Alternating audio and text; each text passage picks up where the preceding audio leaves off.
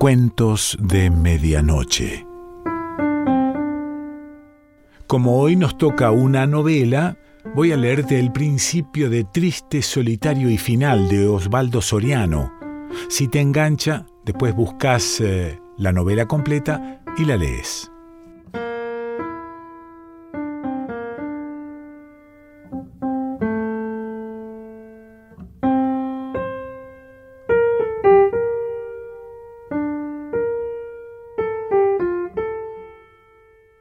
Amanece con un cielo muy rojo como de fuego, aunque el viento sea fresco y húmedo y el horizonte una bruma gris.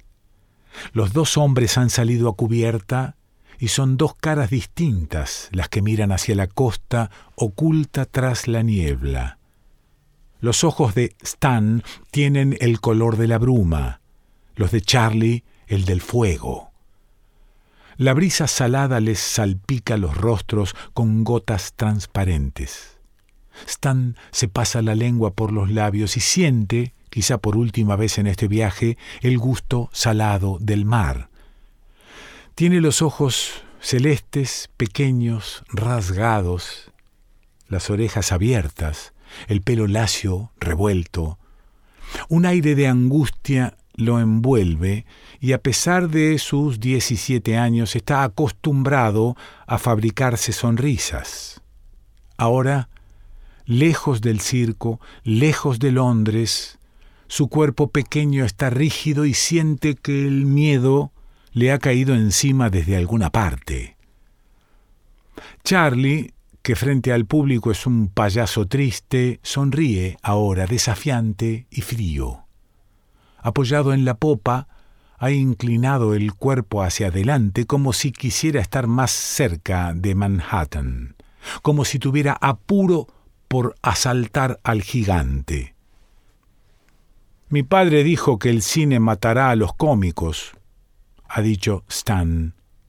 Lo dice con amargura porque ha recordado a su padre, que también es actor, y ha visto de frente la ansiedad de los curiosos la desesperación de los fracasados, la alegría momentánea de una mueca. Las ha visto mil veces y lo ha contado mil veces en la mesa durante las cenas en la vieja casa de Lancashire. Las primeras luces surgen de la niebla y Stan sabe que ya no puede volver atrás, que cualquiera sea su destino, él está allí para aceptarlo, Matará a los cómicos sin talento, ha respondido Charlie, sin mirar a su compañero, cada vez más lejano, atrapado por las luces. Siente que la hora llega, que toda Norteamérica es un auditorio en silencio que espera verlo pisar la costa. Escucha las exclamaciones de asombro, los aplausos, los vivas de la multitud. Siente que alguien lo abraza y llora. La sirena del barco lo sacude, le hace abrir los ojos claros, que tienen más fuego que nunca, y descubre a su alrededor el júbilo de sus compañeros de la troupe que festejan la llegada. Stan sonríe brevemente. Se tapa la cara con las manos porque una sensación vaga y molesta le toca el corazón y las tripas entre los dedos abiertos que enrejan sus ojos, mira a Charlie y siente que lo quiere como a nadie porque sabe que está ante un vencedor. Las lanchas se acercan al barco y lo remolcan. El día es luminoso y la niebla se ha levantado. Algunos actores tragan scotch y dan alaridos incomprensibles. Ellos volverán pronto a Londres. Abrazarán a sus mujeres y a sus hijos y narrarán la aventura de la gira. Stan y Charlie no tienen pasajes de regreso. El barco se ha detenido y de la bodega emerge un ganado sucio y mugiente. Una a una, las vacas pisan tierra americana y nadie les envidia su destino. Charlie ha encendido un cigarrillo y aguarda su turno en la escalinata. ya no pertenece a la troupe. Una ola de sangre caliente inunda las venas de Stan y su rostro se llena de vida. Adivina que Charlie está apostando por el éxito y la fama. De un bolsillo saca un puñado de chelines y los arroja con fuerza al mar. Se ha quedado solo y si pudiera verse sentiría vergüenza. No van a matarme, papá, dice, y salta a tierra. El viejo Stan Laurel bajó del taxi, miró el arrugado papel que guardaba en un bolsillo y comprobó el número del edificio. El tránsito era intenso como todas las mañanas en el Hollywood Boulevard. Se detuvo un instante en la vereda. El edificio que tenía frente a él no era nuevo, ni siquiera estaba muy cuidado. El gris de la fachada mostraba la suciedad de los años. Antes de tomar el ascensor, se quitó el sombrero. Nadie prestó atención a su cara muy blanca y arrugada. Al llegar al sexto piso, se había quedado solo.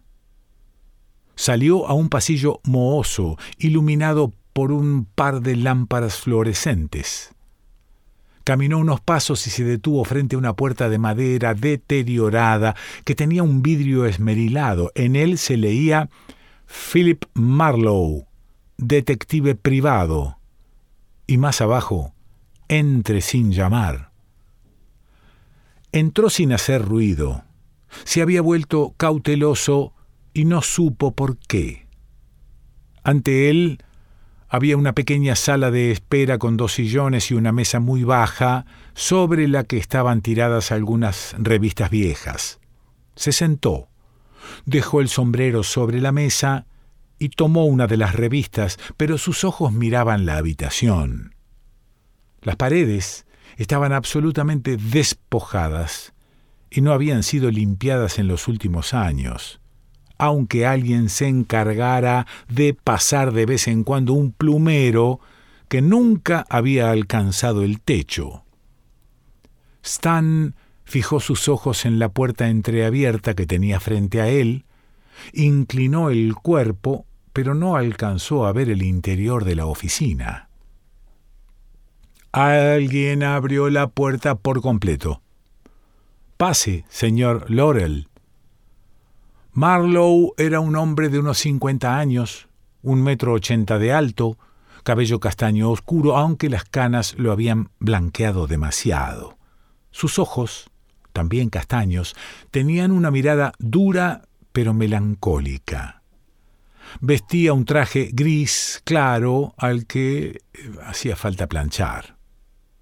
Stan, pequeño y desgarbado, entró en la oficina.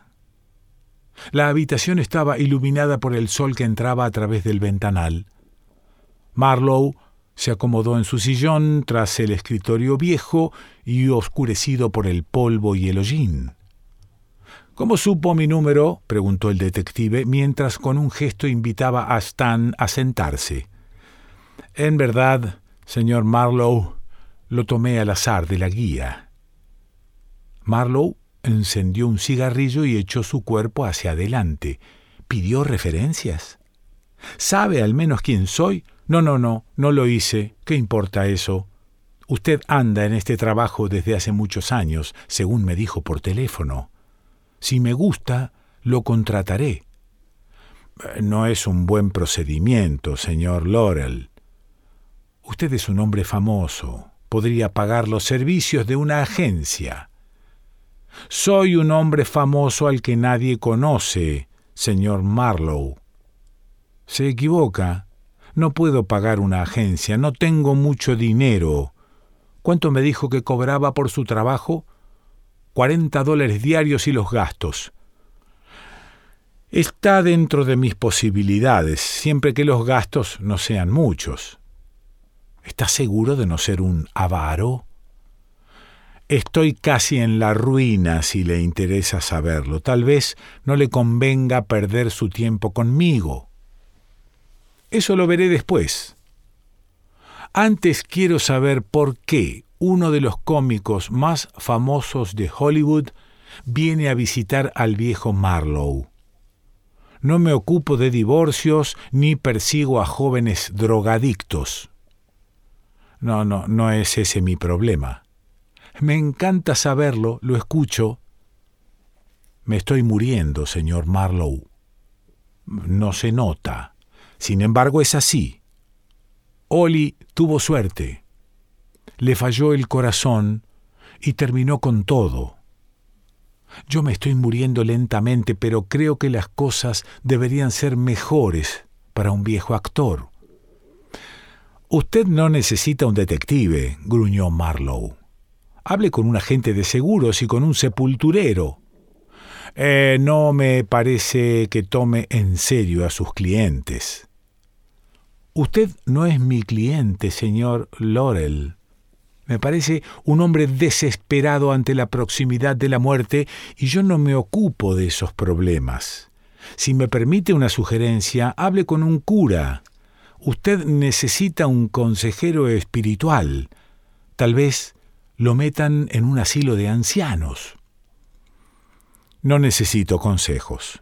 Sé cómo recibir la muerte. Tengo 75 años, filmé más de 300 películas, recibí un Oscar, conocí el mundo, me casé ocho veces, varias de ellas con la mujer que ahora está a mi lado. No me importa morir. No vine aquí a pelearme con un detective impertinente que ni siquiera tiene su oficina limpia. Vine a contratarlo, no se ofenda, Marlowe, pero usted es un tonto. Con esos modales no lo alquilarán ni para cuidar el perro de un ejecutivo, y lo peor es que ya es demasiado grandecito para cambiar. No rezongue, señor Laurel, me gano la vida como puedo, no tengo demasiado dinero porque me niego a atender las chocherías de los viejos. Muy bien. El actor se levantó de su sillón. Aquí tiene mi teléfono. Llámeme si cambia de idea. Usted es muy torpe, pero me parece decente. Stan Laurel abandonó la oficina con la misma cautela con que había entrado. El detective lo siguió con los ojos. Cuando la puerta se cerró, echó una mirada a su reloj. Eran más de las doce. Bajó a la calle y caminó dos cuadras hasta el bar de Víctor. Comió un sándwich, tomó una Coca-Cola, se quedó un rato pensando en el viejo Laurel, fumó lentamente un cigarrillo, pidió un diario a Víctor y buscó la página de espectáculos. En un cine de segunda categoría daban un programa de cortos cómicos. Charles Chaplin, Laurel y Hardy, Buster Keaton, Larry Simon, salió a la calle. Un frío seco cortante, extraño en Los Ángeles, obligaba a la gente a envolverse en sobretodos y a caminar con apuro. El sol había desaparecido detrás de la muralla de edificios. Marlowe volvió a su oficina. Del escritorio sacó una botella de whisky y un vaso. Se echó en el sillón, puso los pies sobre el escritorio y tomó algunos tragos. Encendió otro cigarrillo, pero lo apagó enseguida. Intentó dormir. Cerró los ojos, pero fue inútil. Pensó que desde su divorcio apenas había trabajado en un par de casos. Después de separarse de su mujer, anduvo varios meses vagabundeando, borracho, por los suburbios de la ciudad. Recibió un par de palizas, y durmió cuatro noches en la cárcel. Entonces decidió alquilar nuevamente su antigua oficina. Cada vez estaba más cansado y sus ahorros, mil doscientos dólares, volaron enseguida. Tuvo que vender el auto para alquilar una casa de dos habitaciones en un barrio de clase media en las colinas bajas. Metió la mano en el bolsillo y sacó algunos billetes arrugados. Los contó. Veintisiete dólares con cincuenta. Ánimo, Marlowe, se dijo. Las estupideces se pagan siempre. Y recordó su casamiento con Linda Loring, una millonaria posesiva que lo rodeó de lujo y lo colmó de aburrimiento durante seis meses. No podía dormir más de dos o tres horas por día. Decidió ir al cine de los cómicos. Necesitaba reír un rato. Tomó un ómnibus que lo dejó a tres cuadras. Caminó con pereza. Hacía cada vez más frío. Levantó la cabeza para ver sobre los edificios un cielo color de plomo. A su lado, la gente pasaba apresurada. Se dio cuenta que no tenía sobre todo, lo había perdido en una noche de borrachera. Sacó la entrada y se quedó en el hall fumando un cigarrillo. Esperó a que terminara la película de Chaplin. No le gustaba ese hombrecito engreído al que siempre le iba mal en las películas y bien en la vida. La empleada de la boletería lo miraba. Era una mirada curiosa que recorría el traje arrugado. Se enderezó las solapas, pero ella lo siguió observando. Él le guiñó un ojo y la muchacha dio vuelta la cara. Entró. Había poco público a esa hora y todos estaban juntos, como protegiéndose del frío. Marlowe se sentó en una butaca desvencijada. Vio a Buster Keaton que subía y bajaba escaleras a toda velocidad con su cara imperturbable y trágica. Vio a Laurel y Hardy que trataban de vender un árbol de Navidad. A Jimmy Finlayson los vio Luego, destruir la casa del furioso cliente mientras éste rompía el Ford a bigotes del gordo y el flaco ante una multitud de vecinos curiosos. Empezó a reír y no pudo parar. Sintió dolores en la barriga, pero aquellos dos hombres no se detenían nunca, lo obligaban a reír cada vez más. Cuando apareció en la pantalla el policía Edgar Kennedy, Marlowe se paró y abandonó la sala. No quería saber si los llevaría presos. Caminó unas cuadras y tomó el ómnibus. Llegó a la oficina a las seis de la tarde. Quedaba poca gente en el edificio. No sabía por qué regresaba allí. No tenía trabajo y nadie lo esperaba. Tomó un trago y se quedó sentado hasta que la oscuridad lo rodeó.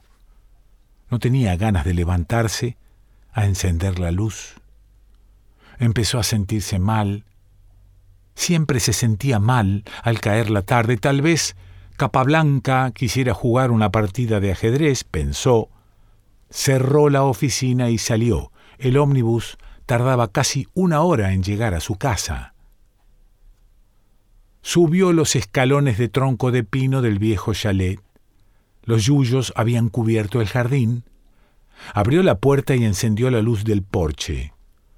Una tarde me voy a quedar a cortar los yuyos, se dijo. Entró. La sala olía a cerrado y resultaba tan poco acogedora e impersonal como siempre. Preparó algo de comer en la cocina, Sacó el tablero y desplegó las piezas. En verdad no tenía ganas de jugar. Guardó el ajedrez. Se sentía peor que Capablanca. Comió poco. Encendió el televisor y vio el noticiero. El presidente Johnson ordenaba bombardeos en Vietnam. Apagó el televisor. Recordó algunas palabras que Laurel le había dicho esa mañana. Las cosas deberían ser mejores para un viejo actor. Tal vez ahora Stan estuviera viendo ese noticiero. Tomó el teléfono y marcó el número que el actor le había dejado. Habla Marlowe, señor Laurel. Ah, me alegra que haya cambiado de opinión, hijo. No se trata de eso. Necesitaba hablar con alguien. Hubo un silencio en la línea. Durante casi un minuto no se atrevieron a interrumpirlo. Por fin, Laurel, ¿por qué me eligió a mí? Lo vi esta tarde en un cine. Daban ojo por ojo. Hacía por lo menos diez años que no veía una película del gordo y el flaco. Me fui antes de que terminara, cuando llegó el policía. ¿Tiene alergia a la policía, Marlowe? Siempre lo arruinan todo. Es cierto. Ollie y yo terminamos perseguidos por la policía y por el policía Kennedy. ¿Por qué eligió esa profesión? Es muy difícil saberlo ahora. Trabajé con el fiscal del distrito hace tiempo, pero soy demasiado irrespetuoso con la autoridad. Decidí seguir solo. Desde entonces estuve varias veces en la cárcel. No me gusta colaborar. Yo también necesitaba hablar con alguien, lo interrumpió Laurel. ¿Por eso fue a verme esta mañana? Creo que sí. Iba a pagar su tiempo. Deberíamos suscribirnos a Corazones Solitarios. Eh, creí que el cómico era yo, Marlowe. Hace tiempo que dejó de serlo. Usted es muy duro conmigo, ¿siempre es así? En los ratos libres corto los yuyos del jardín y juego al ajedrez. La soledad lo ha vuelto osco Marlowe. ¿Alguna vez quiso a alguien?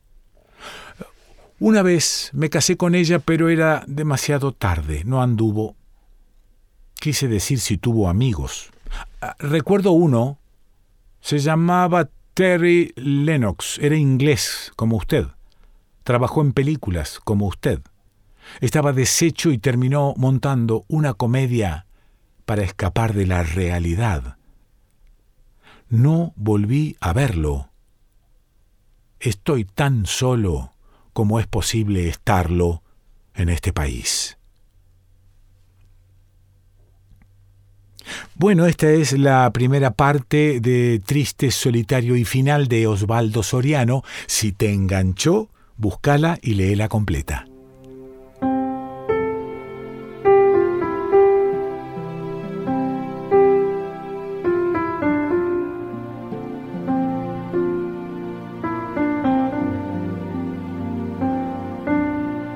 Cuentos de Medianoche.